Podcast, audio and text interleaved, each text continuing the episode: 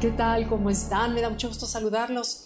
Es inevitable hablar de este tema en donde hay ocasiones en que la Navidad la familia está feliz de reunirse, pero hay ocasiones en las que no, por distintos motivos, razones, en fin. Pero quiero platicarles de esta historia que me contó un amigo irlandés.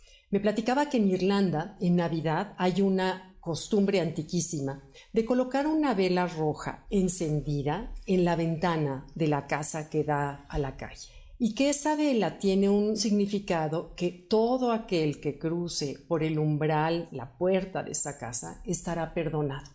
Y dice que él desde niño siempre vio que la vela se prendía y que un año tuvo una, una importancia vital en su familia esa tradición. Tuvo un hermano adolescente que se llamaba John y John de pronto como buen adolescente le da la rebeldía, se va a con sus papás, se va de la casa y se va a Estados Unidos a vivir solo durante un año.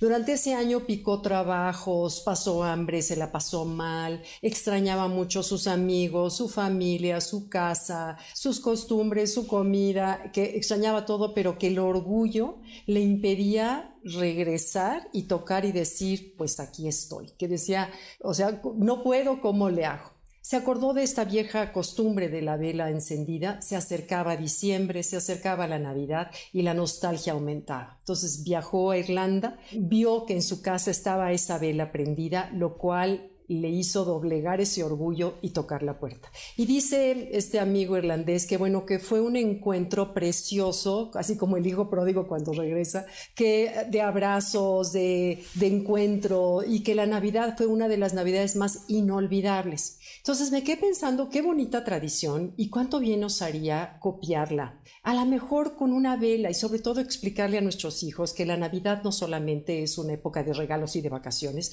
sino que es una época de de abrir el corazón, de abrirnos a la buena convivencia, de perdonar, de perdonarnos, porque la palabra Navidad significa, bueno, en la época Navidad es volver a nacer. Entonces es celebrar un volver a nacer, volver a, a, retomar esos propósitos de ser buena persona, de ver lo bueno de la vida, el bien de la vida, que solo el bien es real y enfocarnos en lo bueno que las otras personas tienen, porque por más mal que nos caiga alguien, y casi siempre eso sucede dentro de nuestro círculo familiar, siempre tiene algo bueno que nosotros quizá no hemos querido ver. Y además, cuando nos pasamos resentidos por algo, la palabra resentir es volver a sentir y volver a sentir una y otra vez para vivir dentro de nuestra propia cárcel. Es como si tomáramos esa cuchara de veneno que el ni se entera y tú ya te estás muriendo porque el no perdonar a los únicos que nos destruye es a nosotros por dentro.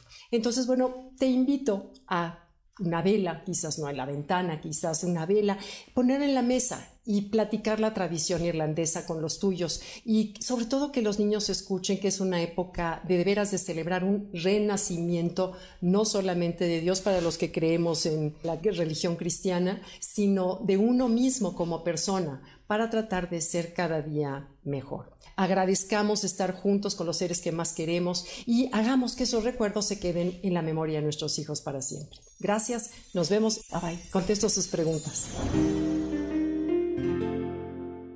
No importa si nunca has escuchado un podcast o si eres un podcaster profesional. Únete a la comunidad Himalaya. Radio en vivo. Radio en vivo. Contenidos originales y experiencias diseñadas solo para ti. Solo para ti. Solo para ti. Himalaya. Descarga gratis la app.